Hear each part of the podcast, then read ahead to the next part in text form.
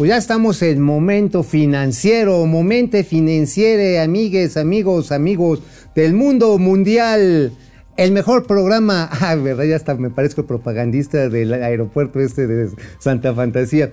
Bueno, estamos en los prolegómenos, en el anticipo, el previo al cenit de la convención bancaria, que después de dos años que nos cayó la voladora con lo de la pandemia, regresamos a Acapulco, allá, allá anda este, dorándose las tepalguanas nuestro amigo Alejandro Rodríguez. Ahorita nos vamos a enlazar con él. Pero vaya cosas que traemos hoy para comentar aquí en Momento Financiera. Ya la Momento Financiere, perdón, Momento Financiere. Bueno, ¿qué creen? Pues ya ahí en la Suprema Corte de Justicia no faltaron los ministros, estos que les encanta, ya saben, este, y dijeron, oigan, es que sí la reforma eléctrica no viola el TEMEC y sí, sí se puede hacer el monopolio de la CFE. Sopas, perico. Esto todavía tiene que, este, discutirse, pero bueno, vamos a analizar los, las aristas. Vamos a revisar los incónditos rincones, así en la rinconera de esta reforma. También obviamente la postura, y ahora sí ya Norte dijo, Voy porque voy por Banamex y júntense conmigo, como dijo el Chapulín Colorado, síganme los buenos. Hay una serie de estudios bien interesantes que ahorita los vamos a comentar de que los mexicanos, por alguna u otra razón, pues este, le tenemos un nacionalismo muy acendrado precisamente a los bancos en México. Y por supuesto, los únicos, los inigualables, gatelazos. Bueno, este ya le dio un gatelazo aquí al Capitán América, a don Austericidio América. Bueno, sí, los gatelazos, no hombre, están de rechupete. Hasta una rola hay, a todo pulmón. ¿Cómo ven para llegar a Santa Fantasía? Vámonos a Momento Financiero. Esto es Momento Financiero. El espacio en el que todos podemos hablar. Balanza comercial. Inflación. Evaluación. Tasas de interés. Momento Financiero. El análisis económico más claro. Objetivo y divertido de Internet. Sin tanto choro. Sí. Y como les gusta. Peladito y a la boca. ¡Órale! ¡Vamos, réjete bien! Momento Financiero. Pues bueno, creo que ya tenemos allá vía Zoom, vía videoconferencia Alejandro Rodríguez. ¿Estás ahí, mi queridísimo amigo? Hola, querido amigo, muy buenos días. Saludos desde el siempre y a pesar de todo hermoso puerto de Acapulco. Siempre será hermoso a pesar de que pues pase lo que pues lo que pasa. Pero bueno, ¿qué es lo que pasa?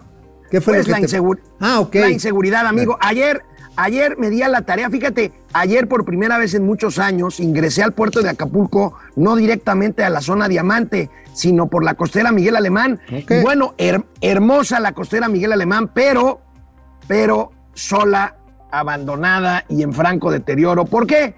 Pues por la inseguridad. De este pues lado de Acapulco Diamante, pues el asunto es otro.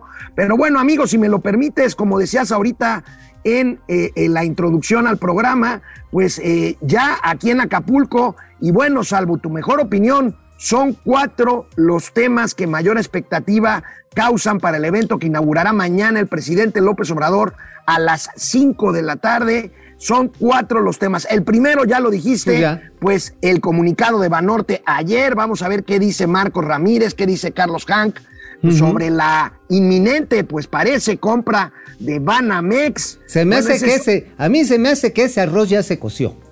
Ahorita a mí también se me hace. Ahorita comentas los. los, los en la eh, calumnia, en la calumnia, en la calumnia. Ah, en la calumnia lo traes. y bueno, el segundo, el segundo tema, amigo, es qué dirá el presidente en su mensaje mañana a las 5 de la tarde. Ay, pues se da se da por descontado, amigo, que volverá a tocar el tema de pedirle a los banqueros de que presten. Ahora sí, de que presten, pero presten. Presten ahora sí, presta para la orquesta que nada te la Orquesta. Y, y, bueno, pues se da por descontado también que el presidente volverá a tocar el tema de las tasas de interés y va a hacer su concurso este de a ver quién presta más barato, amigo. También está el tema. Oye, Está bien chido ofrecer préstamos, pero con la lana de otros, güey. Eso está bien padre. Ahorita, bien ahorita, padre. Lo, ahorita Hasta yo así. ahorita lo comentaba con nuestro productor, el señor Campos. Debe de recordar la gente. La gente cree que, que los banqueros prestan dinero de su bolsa. No, los no, préstamos no, bancarios, no, no, no, los no. préstamos bancarios no son otra cosa sino el mismo dinero que los cuentavientes tienen depositados, depositado en las instituciones financieras. Ese, ese es su negocio. Bueno, amigo, y dos temas más también que están aquí recorriendo los pasillos del Hotel Princess Imperial de Acapulco. Ah, ya estás Los- allá, perra. los inminentes cambios en la Comisión Nacional. Bancaria, los inminentes cambios en la Comisión Nacional Bancaria de Valores, ahorita está sesionando ya. Ya van pa' la afuera, Junta- ¿verdad? La Junta de Gobierno de la Comisión Nacional Bancaria y de Valores y se da por descontado que materialmente todas las vicepresidencias estrenarán titular en A la un burger. rato más. A la en burger, un rato ¿no? más. ¿Por qué se van a la burger, eh?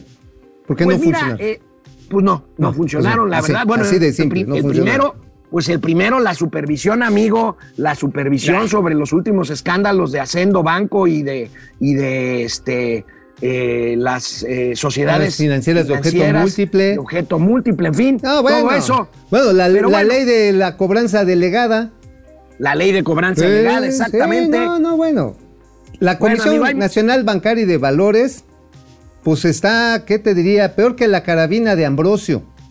Híjole, amigo. no, sí, de está. que sí. Está de la burger. Es un regulador inexistente. Punto. Es un regulador Bueno, pues lo quieren revivir ahora, man- cambiando, Eh, cambiando las cuatro o cinco vicepresidencias que hay. Hay rumores de que el propio presidente saldría, el nuevo, que acaban de cambiar, pero bueno, eso no lo creo. Vamos a ver el tema de los vicepresidentes. Amigo, pero danos más datos sobre el tema Banorte. Pues como dices, parece que este arroz ya se coció. Pues sí, mira, fíjate, este, ayer lo comentábamos, el comunicado, el que dice, síganme los buenos. Y ahí va, este, convoca a todos los mexicanos, a los mexiquenes, para que salgamos a, a meterle lana a esto. Obviamente, pues, pues tú y yo, pues a lo mejor sí le compramos el 50% a Carlos Hang, ¿no? O sea, en una de estas. este, pero mira, la verdad está en que se está considerando que básicamente tiene más de mil empresarios ajá, que conforman sus consejos regionales y locales a sumarse como inversionistas. Esa es una estrategia bien interesante. ¿Y sabes dónde la utilizaron? De manera, yo diría, soberbia. De En Vancomer. En Vancomer. Precisamente, tú recordarás, fue Oh, este, sí. el grupo este, regiomontano el que salió a la compra de allá de- del Vancomer, el que era de Manuel Espinosa Iglesias, y eso hicieron. Convocaron a los consejeros regionales, les dijeron, miren, va a costar tanto, hay que meterle tanto, esta es su participación y vámonos para adelante. Y funcionó. Vancomer. Funcionó, Ajá. funcionó. De hecho, eh, es el esquema de consejeros regionales que tiene el TEC de Monterrey, que importó primero el grupo encabezado por Eugenio Garza. Garza, La Güera Güera. y Ricardo Guajardo y Mario Laborín. Y después fue exportado también a Nacional Financiera cuando tuve la Claro. oportunidad de trabajar ahí, eh, de formar consejos regionales que funcionaban muy, muy bien. Ahora, es un modelo ganador, es un modelo ganador porque precisamente quiénes son los que cuidan los créditos, que por cierto, la cartera de Banorte es muy sana, muy sana, tiene un menos de un 1%, tal vez poquito del 1% de, cartera, cartera vencida. vencida, ¿no? O sea, realmente, ¿por qué? Porque los consejeros regionales son los que conocen a fulano, a perengano, si sí préstale, no le prestes tanto. Es Este, el, el- el es el secreto, negocio. el secreto del viejo banquero que conocía personalmente a quienes les presta. Claro, claro. Y no solamente se lo deja a un analista que está en la Ciudad de México y que no conoce y que muchas veces paran decisiones de inversión o de crédito que pueden ser ganadoras. ¿eh? Esa es la ventaja de Banorte. Ahora, no sé si quieres que pasemos rápidamente a mi columna porque No, menciono antes, algunos mira, datos. antes ¿O qué de onda? pasar a tu columna, amigo, me gustaría que le platicaras a nuestros amigues. Amigues. eh, eh, ¿Por qué la acción de Banorte, después del anuncio de ayer, se cayó 7%? Eh, tengo la impresión de que es una toma de utilidades, pero vaya, ya sabes que las caídas se asocian con pues una reacción a una mala noticia. En este caso, pues no lo sería. No, lo pero pasa- platícanos, ¿por qué se cayó la acción 7% ayer en el mercado de valores? Por la expectativa de dilución. Es decir, si, va- si van a entrar más accionistas, obviamente debe haber mayor número de acciones emitidas. Por lo tanto, la que yo tengo en términos relativos va a tener menos peso. Es decir, si yo tengo el 5% y entra un 20% más, pues a mí me van a quitar el equivalente a una cuarta parte del valor de mi inversión. Es decir, me voy a quedar con 3.5. El del conjunto. Ciertamente es un capital más grande, pero yo represento menos. Y entonces lo que dices, mmm, miren, por si las flies, voy tomando utilidades. Porque este fenómeno también lo vimos en el caso de Aeroméxico, donde, Sí, mucho- señor. donde muchos inversionistas bisoños se fueron como hilo de media. O sea, agarraron y dijeron, ay, güey, mira qué buen pedo. Está el valor de una picafresa la, acción de, de Aeroméxico. Y ahí van y los mensos compran. Pero, oh, güey, resulta que hubo una capitalización, diluye todas esas acciones y terminaron cotizando hasta el viernes que la deslistaron en 44 centavos de peso. Esta, estas son apuestas al plazo, amigo. Hay que Totalmente. entender que Ajá. el mercado accionario es un tema de plazo. Eh. Los, solamente los grandes tiburones y los, ¿cómo les dicen? Los cascadores son los que entran y salen, entran y salen para ganar. Pero bueno, Sí. amigo, ¿de qué escribiste hoy en el periódico La Razón que también circula acá en el estado de Guerrero? Ah, bueno, pues básicamente lo que le escribimos es lo de Banorte, pero haciendo un pequeño análisis en función de unos chismes bien buenos que me echaron, pero requete buenos. A ver, con sus propios consejeros regionales, ya Banorte se puede apalancar para comprar Banamex y le salen una baba de perico. A ver, hay nada más. El capital contable, 237.200 millones de pesos.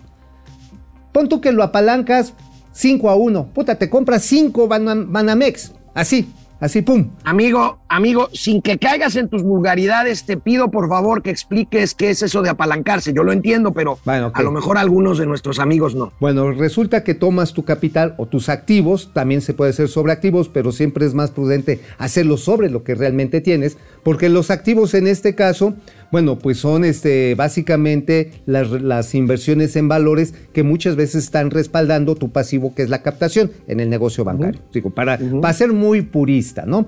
Bueno, el capital, el capital básicamente es que lo das en garantía para un crédito mayor. Ajá, básicamente eso. Y bueno, ¿cómo garantizas que ese capital es rentable? ¿Ves la tasa de rendimiento neto que tiene este Banorte? Que es arriba del 12% en los últimos cinco años. Sí, O sea, es una locura. eh, o sea, le está yendo a todo dar y es un banco con un servicio muy bueno. Entonces, por lo tanto, el apalancarse, pues es agarrar, se voltea con fondos de inversión, ese es el otro chisme que traemos.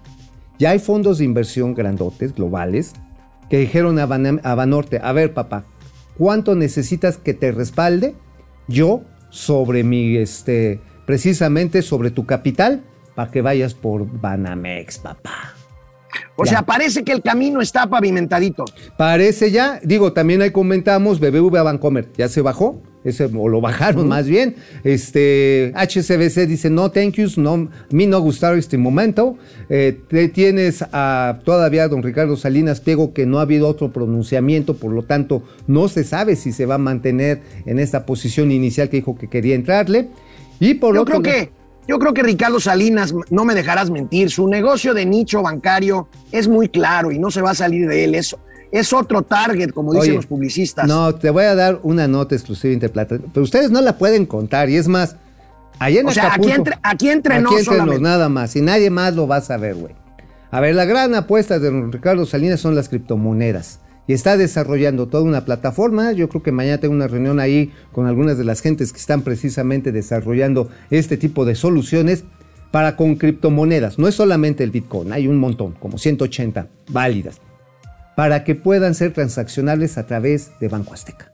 Ya lo platicaremos mañana, amigo. ¿Y qué escribiste en el otro periódico, en el Independiente, que también ya lo vi por aquí? Ah, sí, ya anda ahí el independiente y el dependiente. Bueno, os hablábamos de los aplausos sin dinero. Porque, ¿qué pasó, mi estimado? Ahí está el chuntachún, el evento grandielocuente, poderoso, del más rancio recuerdo priista. Tú te acuerdas, ¿no? Que llegaba la Orquesta Nacional, bailables, repartían frutsis. La marcha de Zacatecas. Tecas, sí. El maestro de ceremonias muy propio. Con la voz estentoria. Con la Recibamos. voz que al presidente de los Estados Unidos mexicanos. Ajá. En- ah, iba a decir Enrique Peña Nieto, pero bueno, era para todos lo mismo. es lo güey. Era, lo mismo, era la misma era parafernalia. Bueno, pero entonces ya empezamos a ver que Santa Lucía no está generando lana. No va a generar lana. Oye, amigo, me hacían una pregunta, es ojalá y podamos tener números para pronto. este, Claro. Yo ya los estoy buscando, pero tú eres mejor que yo para eso. de cuánto estamos hablando que va a costar mantener en operación Santa Lucía. Los propios militares dicen que el punto de equilibrio va a llegar hasta 2026, que yo creo que pues no. Ajá. Pues mira, este, yo lo que tengo aquí claro es que cuando menos lo declarado por el mismísimo Isidro Pastor es de mil millones de pesos anuales hasta el 2026. Es decir, se le va a tener que estar metiendo una lana, un subsidio general para estarle soportando.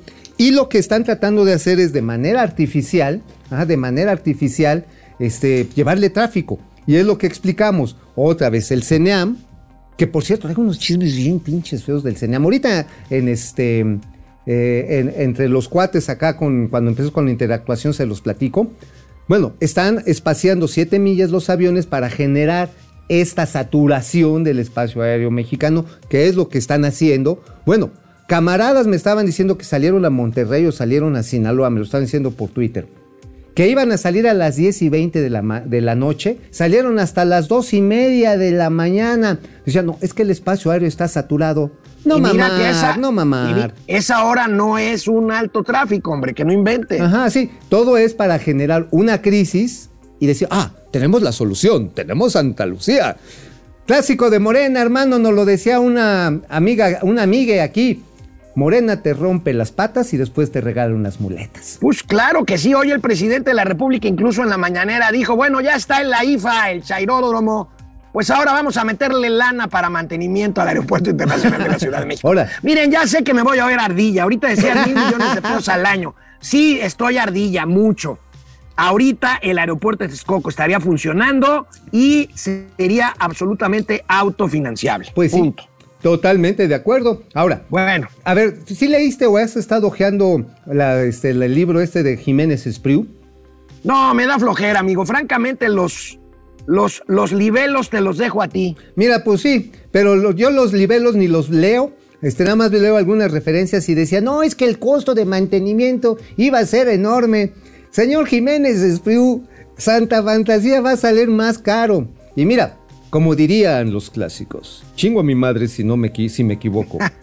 Este, oye, Bueno, hey, las pistas, las pistas que hicieron de concreto, sin un sistema de flotación sobre un terreno blando, se van a empezar a resquebrajar máximo en tres años. Bueno, mira, hay tan poco tráfico que también, este, pues digo, si el concreto del Metrobús pasara un Metrobús al día, pues no tendría problema. Ah, no, pero aquí es el puro peso, manito. Aquí es el puro peso. A ver, así Ah, como. El puro peso de, de- De la del pista. concreto, ya no digamos de los aviones. Sí, sí, con que te la dejen caer porque dicen. Bueno. Sí, sí, pues es que están hablando de que es que nada más son 2.5 toneladas por metro cúbico. Eh, a ver, señores ingenieros militares, si eso pesa una tonelada, eso pesa un metro cúbico de concreto, pues es que lo rellenaron de unicel. Real- realmente el concreto Bueno, en una mezcla de ese tipo es de 10 toneladas. Bueno, amigos, si me lo permites, vamos a pasar al tema eléctrico. Recuerda, Vamos. por favor, recuerda, por favor, y recuerden todos y todas Todes. que en marzo de 2021, antes de la reforma eléctrica, fue aprobada una ley que no es reforma constitucional, una ley eléctrica que devolvía el monopolio de la Comisión Federal de Electricidad en materia precisamente, obviamente, eléctrica. Esto, pues, derivó en una controversia constitucional por parte de la Comisión Federal de, la de Competencia Económica. Así bueno, es. si vemos esta nota de reforma, la principal de hoy, ayer, ayer la ministra de la Corte, Loreta Ortiz, que es además pues la favorita del presidente López Obrador, yo creo que la más chaira de las ministras de la Corte, y lo digo con todo respeto, pues eh, elaboró un proyecto en el que, pues, ¿qué crees? Pues que la ley no viola el TLC, que está bien, que no hay problema, que no hay tos. Bueno, pues este proyecto se tendrá que discutir y bastará el voto de cuatro de once ministros para que vaya adelante. Bueno, nada más ahí te lo voy empujando, amigo, el, el tema. Eh, resulta que hubo 140 recursos de queja y de amparo, bueno, no de amparo, eran recursos de queja, de controversia por parte de generadores privados y suministradores de material para la generación eléctrica y de equipamiento, precisamente porque esta ley que tú bien mencionas, estábamos al principio de la pandemia, que se le conoció como la ley combustolio. Ajá. La ley combustolio lo que estaba proponiendo era que se le diera prioridad, no a nivel constitucional, sino de ley, a los suministros generados por las plantas de la Comisión Federal de Electricidad, que como hasta el momento funcionan principalmente con combustóleo. Pemex está inundado de combustóleo, está produciendo más combustóleo que gasolinas. Y entonces esta reforma lo que hacía era, tenemos prioridad en el despacho. Y por lo tanto, como tenemos prioridad en el despacho, los otros, los, genera- los generadores autónomos, los IPPs, este, los de, de coproducción, se me ponen en la cola y ahí se esperan a que entremos nosotros porque queremos garantizar el suministro eléctrico durante la pandemia. Ese es el, pre- es el pretexto, porque lo que quiere CFE es quemar sus- el combustible en sus termoeléctricas para producir energía cara y sucia. Ajá, y bueno, obviamente tú recordarás en aquel momento el Congreso de los Estados Unidos, también las asociaciones de distribuidores de combustibles y generadores de electricidad allá alzaron la voz, pusieron el grito en el cielo y le decían al, al gobierno, bueno, todavía creo que este, estaba Trump o ya no estaba Trump, ya, no, ah, estaba todavía el Trumpas. Todavía estaba Trump. cuando, estaba- cuando empezó a discutirse, se aprobó en marzo del año pasado, ya con Biden. Con Biden, sí, pero ya desde la época de Trump, los mismos congresistas y los grupos de presión de energía de los Estados Unidos dijeron, oigan, este, pues con todo respeto, pero esto es violar el TEMEC cañón. Están violando nuestras garantías de mercado porque nos van a sacar, nos van a sacar de la línea de suministro.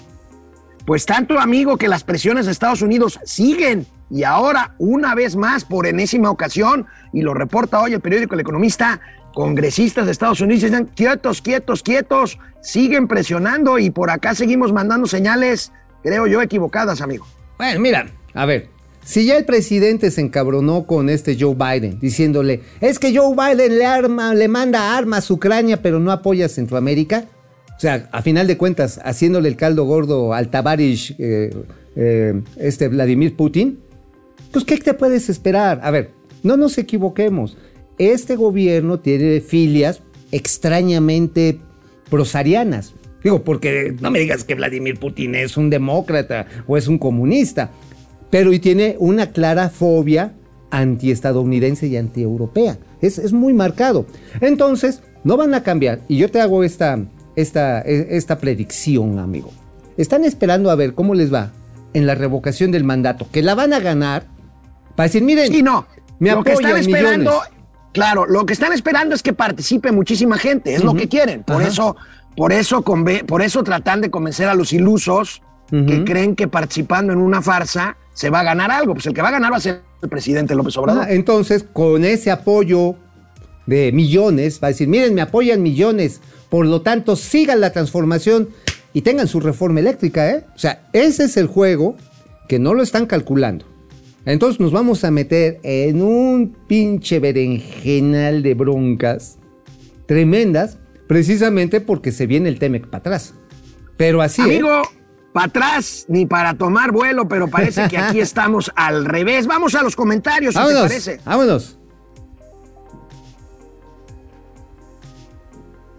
Oye, ya aceptó este, este cuate rosado. Para mañana, para el viernes. Ajá. Perfecto, 10.45 nos lo echamos a- ahí en el Princess. Ajá, ¿en qué lugar le decimos? Todavía ma- lo, lo vamos a. Dile que le avisas que es que hoy voy a tener una junta de preproducción con, con Iván y con Davo allí en el Princess. Ok, se Para van, se se se se- a ir a recoger conchitas, ¿verdad? Sí, este Davo y con el jefe Rochairo se van a recoger conchitas. sí. Ay. Vienen, pues, se vienen. Ah, bueno, está bien. Que se van, que se vengan junto con Bueno, las vámonos. olas, con todo y espumita. Bueno, pues muchas gracias por conectarse, muchísimos conectados. Simil 4, buen día, tlayudos financieros.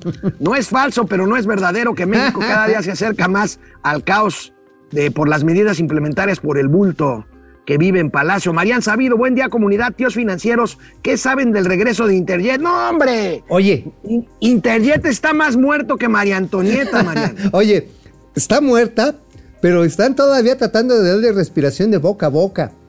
Pero si ya es un, este, No, una ya, momia. Ya, no, pues ya está una momia, pero a ver, ahí ustedes tampoco lo supieron, ¿eh? Nadie se los dijo, no fui yo. Están buscando cómo condonarle 40 millones de dólares a don Miguel Alemán que es parte de la deuda que tiene. Realmente debe muchos más millones de dólares. No me digas para que disque vuele desde Santa Fantasía. Sí, eh, sí.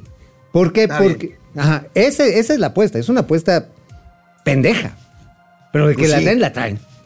De que la Bueno, traen, la Mau. Ríos, Mau Ríos, buenos días, proambientalistas. Pili Sainz, buen día. Es miércoles, ombliguito de semana. Pili, qué gusto. Saludos a mis estimados comentaristas desde el oriente de la Ciudad de México. Yo te saludo desde un espantoso lugar con vista a la hermosa bahía de Acapulco. Cálmate, Dulce, perro. Dulce Ojeda Castro, buen día a todos. Qué gusto ver a los mejores del mundo. Gustavo Velasco, el tío Mau y el tío Alex se están echando una piña colada sin ti. Bueno, ah, tío Mau, el tío Alex Sí. está echando una piña colada. Al ratito me la echo eh, a la salud de Mauricio, que o sea, es que él viene en- este, desde Santa Fantasía, por eso, por eso va a llegar tarde. Pero sí es que son como seis horas para llegar al aeropuerto y como media hora de vuelo. De vuelo, exactamente. Pupi Noriega, amados tíos, los amo mucho. El día no arranca hasta después de verlos. Uh, qué maravilla. Qué maravilla. Arráncame la vida, Yeah. Pupi. Pupi. Jacob Frías, buenos días, tíos financieros. Irán, Íralo, tío Ale, ahora sí, al rato a chelear. Sin duda ya se están enfriando, Jacob. Arturo Barrera, AIFA es aeropuerto regional como el de Toluca o Cuernavaca, no da para más. Pues sí, ciertamente, ¿eh? Sterber, la académica de proxénetas, tiene su sede en Palacio Nacional. Carlos Hernández, dicen que tendrán dos millones de pasajeros. No hay cómo, no, no hay cómo. No, no hay como. Están recibiendo 1500 y es parte del contenido de la columna del Independiente. 1500 al día. Y eso, si bien les va. ¿Sabes cómo va la ocupación al día de hoy de Viva Aerobús? ¿Cómo? Va en el 47%. Que es malo, ¿no? Para estas este, fechas, ¿no? Es terrible. A ver, una aerolínea abajo del 65% está perdiendo hasta los calzones, hermano. Claudia Rosa, gracias. Mariana Sáenz, bonito día. Cayó dinero, amigo, pierde el Ay, rosario. ¿dónde, dónde, dónde, dónde, dónde? Cinco, cinco dólares desde Eso. Tampa. A ver, déjame voy por, el, por la Biblia. A ver, síguele, síguele. Dice Pierde el Rosario que nos, ya, que nos manda cinco dolaritos desde Tampa al general y la Adelita de este aeropuerto financiero. Lo único bueno de la cancelación del Naim es que sea un memorial para pensar más en el voto y no elegir a pentontos. Bueno, 129 pesos, mira, muy, muy exacto, Francisco Javier Negrete. Ni modo a seguir usando el apretadísimo AICM con olor a peje. Sí, Saludos. Master. Oye, si el Carlos. ICM está repinche feo, man. Sí, sí, sí. Enrique Herde, 50 pesos, gracias. A ver, Juntos pásame una dinamita. pluma, una pluma, una pluma, porque. Mm, ta mal. Oye, güey, pues yo ya vengo vestido así como de Magnum de playero Mm, ta mal. y ya. Mira, no te enseño Bueno. que traigo que traigo bermudas porque se te va a antojar mi chamorro. Vamos a seguir con la información, A ver, amigos. vamos aquí a poner 5 cinco dólares. dólares pierde el Rosario, 129 pesos Francisco Javier Negrete y 50 pesos Enrique Herdes. Su hermano Guillermo te manda saludos. Oye, que le debes una mascada. Vamos, vamos a la información. Amigo, el presidente Hey. está, muy con- está muy contento porque el índice oportuno de actividad económica del INEGI a febrero anticipa, anticipa, fíjate nomás lo que celebran, un 0.3% mensual de crecimiento pese al OMI. No y como ahí tenemos la nota del economista. Bueno, pues este, pues a pesar de ello, ahí está. Este, y bueno, pues lo van a celebrar en todo lo alto. Lo malo es que, pues, eh, bueno, vamos a ver la gráfica primero viene la de cómo gráfica. se ve. Son, van a presumir tres trimestres consecutivos de crecimiento, pero bueno, pues es como, pues es como te crece a ti, amigo. Menos Pues sí. del medio por ciento. Eso, es, eso, de- eso no decías anoche, mi Alex. Eso no decías anoche que estábamos Eso. regresando de la Señor- alfa. señor me, estabas, me estabas diciendo, ay, vámonos Señor otra vez con el señor Molécula. Se tardó Vamos lo a- suficiente. vámonos se a tardó lo suficiente para. Se tardó lo suficiente para decir que fue una gestión Oye, adecuada para fregarse Echen- al Mauricio Flores. échenlo. Ahí está. A ver, eche, échenle, eh, echen la gráfica por otra vez para echarle bueno, la, la- que es la lenta gráfica, pero favor. Ahí está. cumplidora. Ahí está, Chiquita pero tienes. rinconera. sí, Ahí bueno. tienes, amigo. Estas son las variaciones mensuales. Qué bueno, sí te dan una perspectiva de cómo se ha movido. Pero si tú lo percibes, pues después de el pequeño repuntito que hubo en marzo del año pasado, se vino achatando, achatando y estamos prácticamente otra vez asintióticamente acercándonos al 0%, al, al 0 con asterisco por ciento, de tal manera que lo que estás viendo, amigo, es pues el vuelo del chichicuilote. Esto Es está, la, fa- no la está famosa levantando. L que decían, amigo, porque mira, si vemos estos otros datos, Ajá. ya sé que van a decir que nosotros hasta el jocó que le soplamos, pero pues aquí están los otros datos que te ruego revises, por favor. Aquí está. Se encuentra 1.46% por debajo del nivel reportado antes de la pandemia en febrero del 2020. Es decir, no hemos recuperado lo que nos cargó el pintor, esto respecto a hace dos años. Luego, 2.73%, que es un montón, por debajo del nivel reportado al cierre del sexenio anterior en noviembre del 2018. Es decir, con los perros asquerosos, malditos, rateros, neoliberales, estábamos mejor. Bueno, amigo, y aparte de un crecimiento chato cercano a cero, pues inflación alta ya de- difundió su encuesta después de la madriza que puso al crecimiento económico Banamex diciendo que vamos a crecer apenas poco más del 1% este año. La encuesta entre especialistas económicos de Banamex ubica la inflación, agárrate amigo, ¿En qué? 5.7% anual para este 2022. No, bueno, mira, amigo, este, pues la verdad está en que creo que hasta se están viendo optimistas. Si consideramos que eh, el último dato que tuvimos, 7.22%, pues prácticamente le saca una cabeza de charro cacahuatero a esta expectativa. ¿Tú, ¿Tú ves a la inflación en el 6% este año, amigo? Pero fácil. Mira, lamentablemente, toda la parte que tiene que ver de productos agrícolas está impactada. Y esta es una inflación más local. ¿Por qué? Porque no está lloviendo en las cantidades suficientes, eh, no hay suficientes embalses con agua para los procesos eh, de, de suministro a los campos. Va a haber una cosecha, pues hay medio pinchona. Vamos a tener que importar de un mercado caro. Y esto obviamente le va a pegar, además de todos los demás factores que son pinches, como es la guerra en Ucrania y que, bueno, Rusia y la Ucrania, que son de los principales proveedores de grano, pues están reteniendo estas exportaciones. O sea, sí vamos a tener una inflación más alta. Por cierto, amigo, hablando de esta inflación que prevés, pues mañana, previo al inicio de la bancaria, la bancaria inicia a las 5 de la tarde. Así En es. la mañana el Banco de México tiene Junta de Política Monetaria y a la una de la tarde anunciará, lo avanzamos de una vez, lo Ya, de una vez, sí. anunciará un aumento de 50 puntos base para llevar la tasa de interés a 6,5%. A ver, esta es una señal que trata de ser fuerte, de mucha corpulencia, de generar expectativas de que el Banco Central pues no quiere dejar ir a la inflación. Es, pero pues, es una señal. La verdad que como dice Jonathan Heath, esto pues, pues siguen siendo municiones frente a una locomotora como es la inflación que tenemos, influida por múltiples factores. Pero ese es, ese es el papel del Banco Central. Obviamente ese aumento de 0.5%, yo creo que ya en algunos casos sí se va a empezar a transminar a los costos del crédito, incluso a los de mediano plazo. Ya, ya hoy el crédito bancario y de Sofomes a, este, a la compra-venta de autos ya subió un cachito. O sea, ya se les está agotando el margen financiero. Si estás hablando de 6.5%, como es la expectativa, y te- conseguías un crédito, y por, por ejemplo, hipotecario de largo plazo de 9,75, 10%, el margen es tan pequeño que quién sabe si lo puedan soportar en el caso hipotecario o el del 15% en el auto, con los riesgos que implica prestar a esos plazos. ¿eh? Quedaron atrás ya hace meses aquellos créditos hipotecarios a una tasa, bueno, no preferencial, una tasa de mercado de 7, 7,5%, Sí, ¿no? amigo. Sí, no, ya, ya. quedaron atrás. Sí, sí, ya se están quedando a niveles muy, muy pequeñitos. Y esto, por supuesto, pues tiene repercusiones sobre la capacidad de endeudamiento y de consumo de las familias y de las empresas. Oye, amigo, pues a este, a este dinero, a este gobierno le hace falta mucho dinero y pues parece que la única funcionaria, el único funcionario que da buenos resultados en este gobierno, pues es el SAT, amigo, porque pues, ¿Eh? sigue apretando y sigue levantando polvo de donde puede. Sí, sí, sí, digo, realmente ahí Raquel Buenrostro ha hecho un trabajo, híjole, pues que es su chamba, muy preciso, muy duro, muy rudo, aunque ya también en su reporte de actividad fiscal recaudatoria del 2021 está advirtiendo que al no cumplirse las metas de crecimiento, evidentemente avisora problemas en la recaudación este año.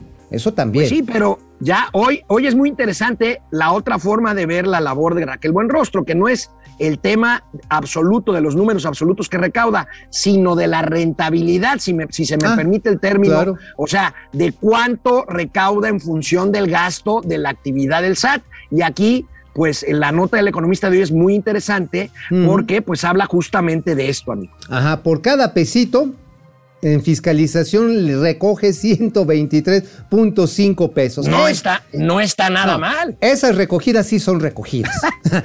esas, sí, esas sí te sacan en hombros al, a dar vueltas al ángel de la independencia, hermano. O sea, una rentabilidad del 123%, 123.5%. Oye, está cañón. Es decir, por cada peso que meten las investigaciones en los, en los, eh, en los juicios contenciosos, precisamente con deudores, con el, ah, el mandarte correos a cada rato, que sí, luego esos correos, neta, sí parecen manta de los zetas en la madrugada, güey. ¡Ay! No mames. Sí, se siente- sí uno siente así como que le jalan los tompis. ¡Ay, hijo de la chingada! Pero están funcionando. Amigas, amigas y amigos, hablando de lo que dice Mauricio de la recogida por, de dinero, pues, pero aquí el presidente se enojó hoy, amigo. El ¿Por qué? presidente se enojó ¿Por qué? ¿Por pues, qué? porque ¿Por qué? ¿Por qué? Porque empeló- empezó a circular un video de varios artistas, Ah, y FIS, por sí. supuesto, en contra del Tren Maya. ¿Qué A te ver. parece si vemos el, el video y Me después, parece perfecto. pues, lo que contestó el presidente, porque sí se enojó? A ver, lánzate. El tren Maya está destruyendo la selva, nuestro patrimonio natural. Ya se han talado cientos, miles de árboles y podrían ser millones más. Se están contaminando los ríos subterráneos y cenotes. Y cabe mencionar que en esa zona está el sistema de ríos subterráneos más largos de todo el planeta Tierra. y se estima que se desarrollaron a lo largo de dos millones de años. No podemos destruirlos. Sería imposible recuperarlos.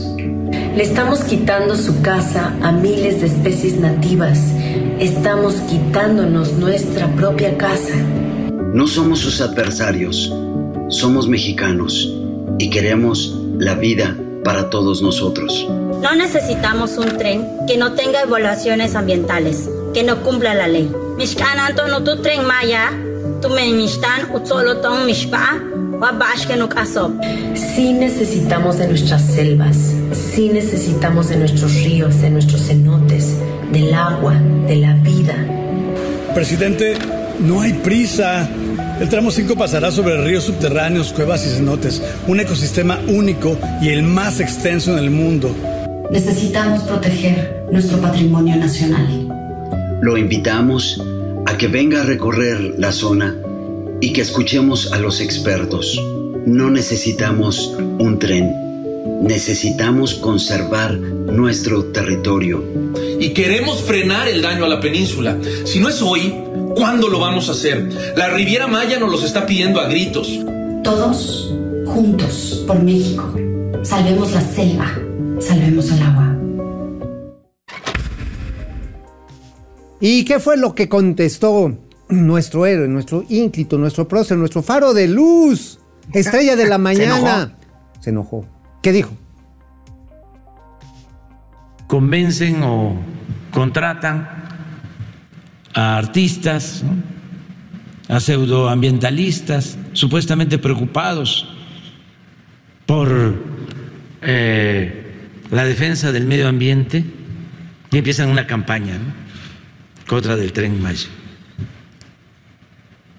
Primero, estamos sembrando como nunca árboles en toda la ruta del tren Maya.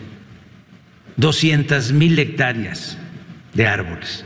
Cuando estos artistas, pseudoambientalistas, se pronunciaron por la destrucción que se iba a llevar a cabo del lago de Texcoco. ¿Cuándo? Estamos hablando del lago con más historia, que es el origen de México, Tenochtitlan. Es una campaña en contra, porque son muy conservadores, son fifís. Nomás le faltó decirle, chusma, chusma.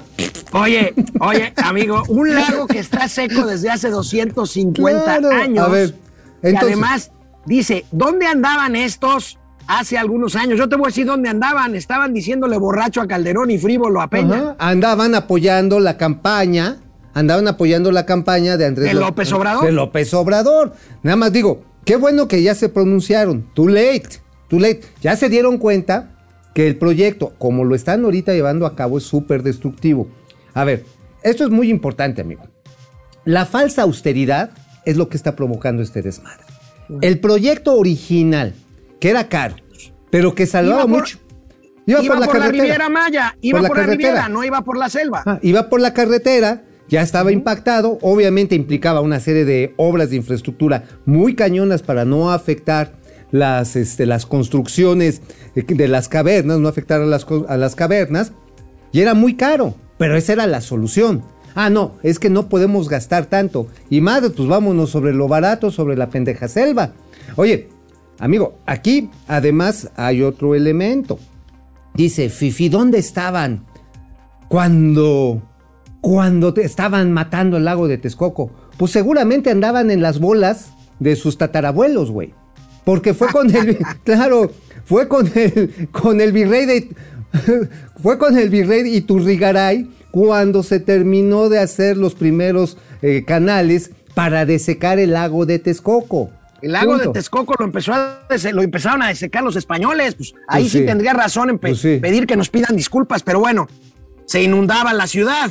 Oye, además se inundaba la ciudad. Ahora, ayer fue el Día Mundial del Agua, ¿no? ¿Sí o no? Sí, Ok, sí, sí, sí. Bueno. ¿Sabes cuántos litros de agua se requiere para hacer su embalse en la zona ecológica de Texcoco? 50 ¿Cuántos? millones de litros cúbicos. ¿De dónde madres los van a sacar de un lugar donde no hay agua? ¿Van a jalar los Pues- escurrimientos de los Pues ríos? de los cenotes de, de- de la península de Yucatán. Oye, bueno, sí. amigo, no me, no me contestes. Vamos a los comentarios. Oye, ya me vi, ya me vi en esos lugares. Pero sabes qué bueno que lo está haciendo, porque se está echando en contra a esa comunidad de, artis- de artistas, intelectuales. Sí, sí, sí, ya se le echó en contra. Y vas a Pues, ver. güey, la mayoría votaron por él, güey. La segun- el segundo paso es que muchos se van a ir a amarrar a los pinches árboles. Vas a ver el desvergue que se va a armar. Pues sí. Y ahí se va a morir Bueno, vámonos. Manuel Mena, como dice mi patrón, son bravos con dinero ajeno. Belia Rey, saludos desde Chihuahua. Aquí nos enteramos de la verdad. Nada más, me encantan. Gracias, Belia. Zuleika Arellano, el dinero que está juntando, ¿para qué es? Pues para seguirlo. Pues regalando para ganar votos. Humberto Calderón, mi pronóstico de movimiento de pasajeros en el AIFA será de 250 mil pasajeros por año. Ahí queda el Ahí está. pronóstico de Humberto. Muy, sí, muy, cercano a la realidad, ¿eh? Fer Rangel habla de un tema interesante, el bono demográfico, A ver. que deberíamos crecer, pues sí. Pues sí. Crecimiento de 0.3%, inflación de 6%, dice Carlos González. Nombre, unos genios. Pero, Roberto pero Sama. tenemos, ¿te acuerdas que esta Estefanía Veloz decía, AMLO es un genio de la economía? Mm, ok, Pues sí. Estefanía, pues sí, sí, sí. Pues sí, dice que la inflación es como un carro prendido que nada más lo hay que apagarlo, ¿no? Nada más hay que apagarlo. Ah, ya Roberto entendí lo del Sama. popote y el petróleo. Roberto Sama dice, yo le voy a una inflación arriba del 7%. Ay, güey, no mames, no, Aitor espérate, Cantú, que el. SAT recaude impuesto que no alcanzaba a ser efectivo antes es un aumento implícito de la tasa de impuesto que tendrá sus consecuencias en el crecimiento económico. Buena Bueno, reflexión, buena, gran reflexión. Chica, Chica Pérez, por algo sus verdaderas iniciales eran malo, no hablo. Marian Sabido, yo vivo en Quintana Roo y puedo decirles que aquí no están sembrando nada. Devastaron todo el camellón de Cancún a playa y ahora que cambiaron el trazo así lo dejaron y todavía es un caos. Bueno, Marian, yo te quiero recordar que el presidente dijo y está grabado que no se iba a y se lo dijo a Carmen Aristegui, no se va a tirar un solo árbol. Así Oye, dijo. pues ni que fuera- No habló, no habló de resembrar, dijo que no se iba a tirar un solo árbol. Oye, este, pero ni que fuera el pinche tren de Hogwarts, güey. O sea, ni que fuera el de Harry Potter. O sea, a huevo le ibas a dar en la torre algún cuerpo vegetal a- y también terrestre, incluso acuícola. Por cierto, hoy en el Sol de México se presentan fotos en primera plana realmente perturbadoras. Están los pilotes que se están ajustando sobre cavernas inundadas allá en la península. Amigo, que te calles, cayó una comparación, una ah, a ver, aportación. del pueblo Este, bueno, ¿De, cuán- de cuánto es que no la alcanzo a ver? A ver, pueblo bueno. Aquí está, 4 dólares con 99 centavos de Beto ED. Saludos al tío Gamboini, a GC de las finanzas. Oye, bueno. GC, muchas gracias. Esas aportaciones del pueblo bueno sirven para las ayudas del bienestar. Bueno, llegamos al cenit de nuestro programa. Vamos a los gatelazos. Vámonos. Bueno, pues rápidamente, amigos, si me lo permite, siguen los gatelazos en torno al Aeropuerto Internacional Uh. Felipe Ángeles. Por lo pronto, hoy miércoles de quienes quieren las mentiras, la Vilchis niega, a pesar de las imágenes que presentó Momento Financiero ayer. Vilchis dice que no hubo acarreados. No, a ver, Vilchis. Esta magna obra nos enorgullece como mexicanos. Sin embargo, hay muchos que no creen o que son escépticos o de plano negacionistas. Se niegan a ver la realidad y se construyen su posverdad. Dicen, más bien, arman sus mentiras para justificar sus ataques al gobierno. Nada los saca de ahí, no reconocen nada. Incluso hubo quien llamó acarreados a quienes fueron a conocerlo y aplaudieron al presidente. Pero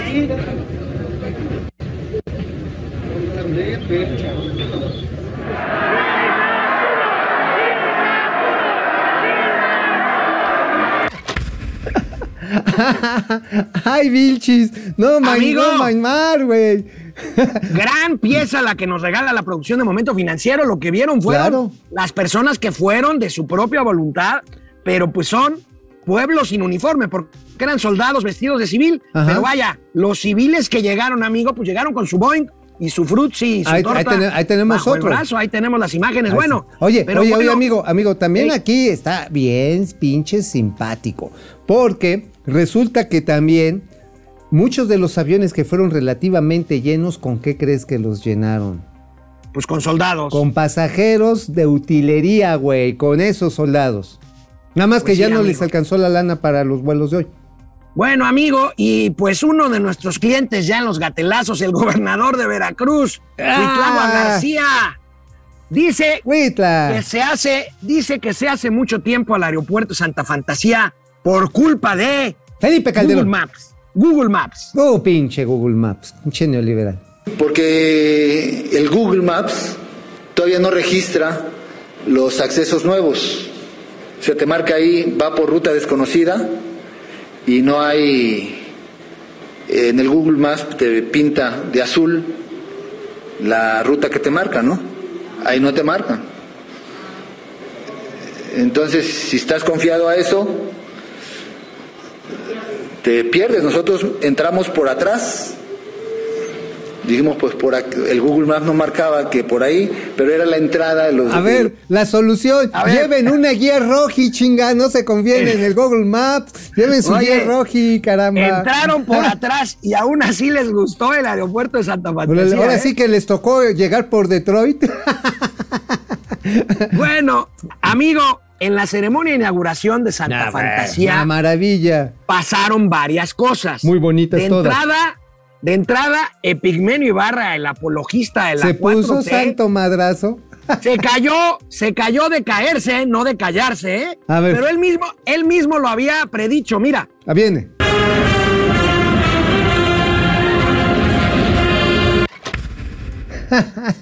No, mira, amigo, ese video, ese video, ahorita, ahorita el señor Campos nos pasa el de la caída de Pigmenio, Ajá. que él mismo predijo. Pero aquí, pues Epigmenio estaba esperando ansioso para saludar nada más y nada menos que a uno de los ínclitos representantes de la mafia del poder. ¿A Fíjate con qué cariño saludó. No, ¿A quién? Emilio Azcárraga, Güey, el mandamás de. Televisa. Pues A ahí ver, lo vimos. A ver, a ver si A lo ver, ¿lo vemos otra vez? A ver, por favor, güey, quiero verlo. Por favor. Échenlo, échenlo, quiero verlo. No Oye, ¿qué no eran la Ahí mafia está. del poder, los enemigos Pues del sí, régimen? perverso. Este, hoy todavía con Ciro dijo que los medios son un asco y están este, completamente entregados a la, La mafia del oposición. pa- Pero mira, fíjate Oye, que amigo, oye, nada más rápidamente, déjame recomendar una lectura muy interesante que publicó ayer Roberto Rock sobre Vilchis y su marido, las transotas que se han armado, documentado allá en Puebla. No dejen de leer a Roberto Rock. Ahí está, la señora es, y su marido. Roberto, Roberto Rock de ayer. Ajá, el Roberto Rock de ayer. A ver si lo recuperamos para comentarlo mañana. Ahorita Porque lo sí, veo. está bien, ¿Con qué- cañón. ¿Con qué vamos, señor Campos? ¿Con la caída de Pigmenio Ibarra que él mismo predijo? Sí, que se... ¡Vámonos! Vienes. Hay que tumbar a ese hombre y ya.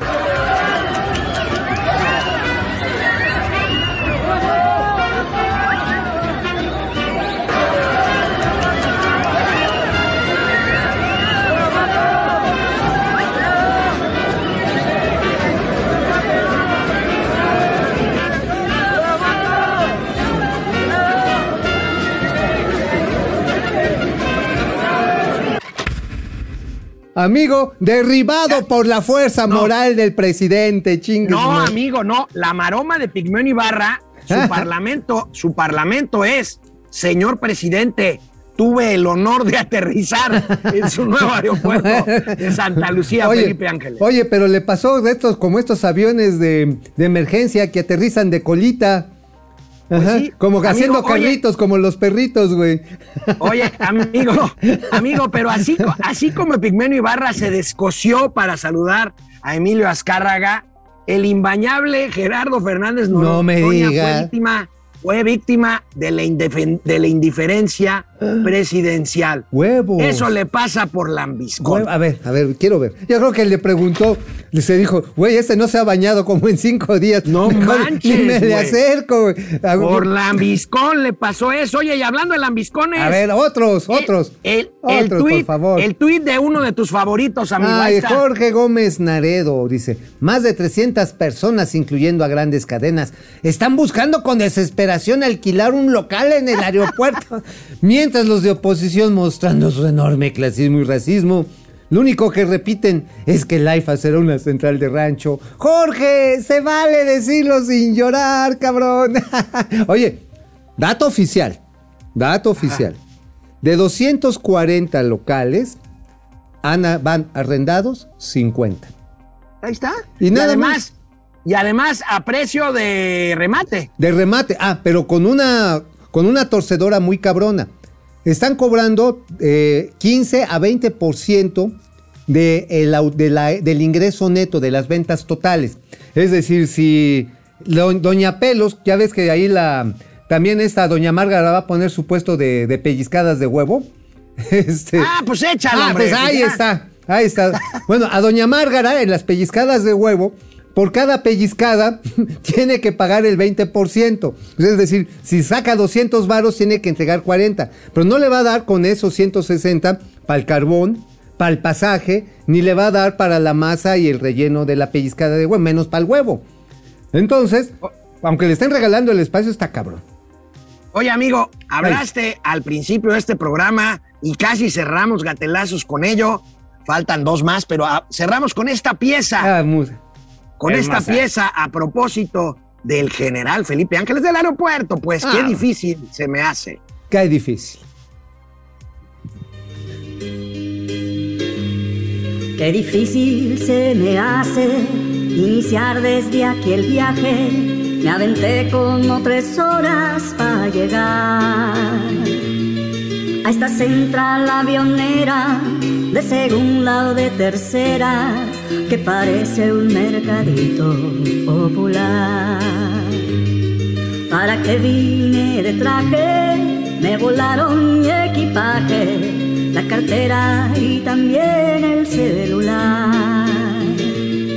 Dos pelados cara de iguana me ofrecieron marihuana, esa fue la única forma de volar. Fue tan pésima la idea de gastar aquí la feria, un fracaso más de esta trastornación. Solo vi gente acarreada, esto fue una payasada, no le sale bien ni la simulación, trastornación trastornación.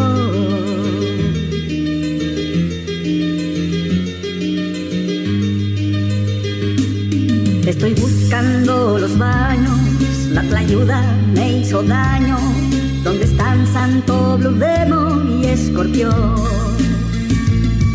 Hay mucha gente corriendo, a Tartufo van siguiendo, hasta el sonso de Pigmenio se cayó.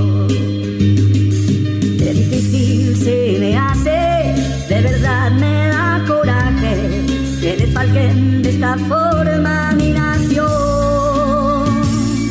que nos mientan a la cara y que aquí no pase nada, sigue cada día peor la corrupción. Fue tan pésima la idea de gastar aquí la feria. Bravo, bravo, bravo. ¡Qué rolón! Así, ahora sí. ¡Rolón! Le pregunto al señor Campos si ya tiene listo el último gatelazo, que es una clase del presidente, es una clase del presidente sobre tlayulogía. Tlayudología. Arránquese preso. Tlayudología. Tlayudología. Y pues, aunque no les gusten las garnachas y las picadas, ¿sí? Y las tlayudas, o sea, eh, ya quisieran. Es lo más nutritivo que puede haber. Son carbohidratos, es proteína, carbohidratos, proteínas y vitaminas. Eh, y los nutriólogos saben de esto. Y eh, le ponen salsa y el queso, que también es proteína. Las salsas. No, de lo, que- lo de veras que los fifís, es que, este, mande. Sí, uno o dos este, lugares para esta comida este, tan exquisita, suculenta. ¿sí? Oye, Chulada, amigo, Oye, bueno. amigo, amigo, a Eh. ver. Tlayudas, la dieta de los campeones. De esa manera no estarán como esos burgueses, todos panzones. Amigo, llegamos al final del programa. Vámonos. Mañana tendré el gusto de transmitir contigo desde el mismísimo puerto de Acapulco. Sede, sede de la Convención Nacional Bancaria. Vámonos. Nos vemos mañana. ¡Vámonos!